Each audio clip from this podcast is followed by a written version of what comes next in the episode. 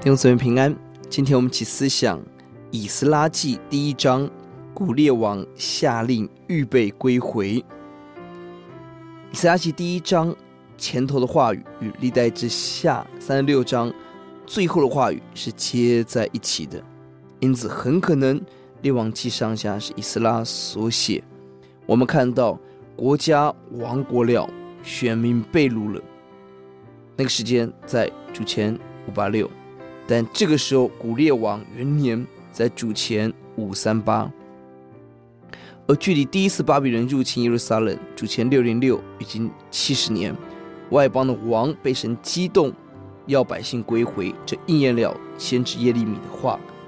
耶利米二十五章十二节提到了七十年满以后，我必刑罚巴比伦王和那国民迦勒底人之地，他们的罪孽使那地荒凉。耶和华所说的，七十年满了，巴比伦被波斯帝国所取代刑罚，而七十年满了，选民可以归回。耶利米书二十九章第十节，神说：“为巴比伦所定七十年满了之后，我要眷顾你们，向你们成就我的恩典，你们使你们仍回此地。”感谢主，以色列会失败，但神没有失败，神的话语必然成就。万国万邦都在神的大手中，我们跟随他。第二节，外邦的王承认神是天上的神，承认自己的国位从神而来。一方面，这可能是政治用语；二方面，这更是上帝主权的彰显。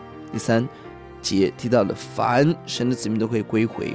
亡国了四十八年，很多人在亡国前被掳，这些人在外邦居住了五十年到八十年，安居乐业，处在当时最大帝国的保护伞下。生活安顿，回去要面对挑战危机，因此整个被掳人大约有四五十万人，但归回的人只有四五万人。归回人算少数，弟兄姊妹，若你在其中，我们会要选择安逸的生活，还是回去神的殿去敬拜的生活？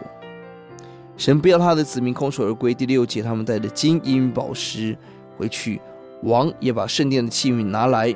从前被巴比伦所掳掠的，今天还给以色列人。外邦的宫殿成为圣殿器皿的保管处，圣殿的器皿应当在圣殿。当当选民失败的时候，神让他的器皿到外邦，成为被保护的，何等的讽刺！第三节，在你们中间，凡作他子民的，可以上犹大的耶路撒冷，在耶路撒冷重建耶和华以色列神的殿，愿神与这人同在。以色列回归有一个重要目的，重建圣殿。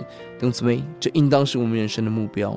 我们祷告，主让我们一生努力，要建造圣殿，回到神的家，放下今天的安逸，遵行神的旨意，奉主的名，阿门。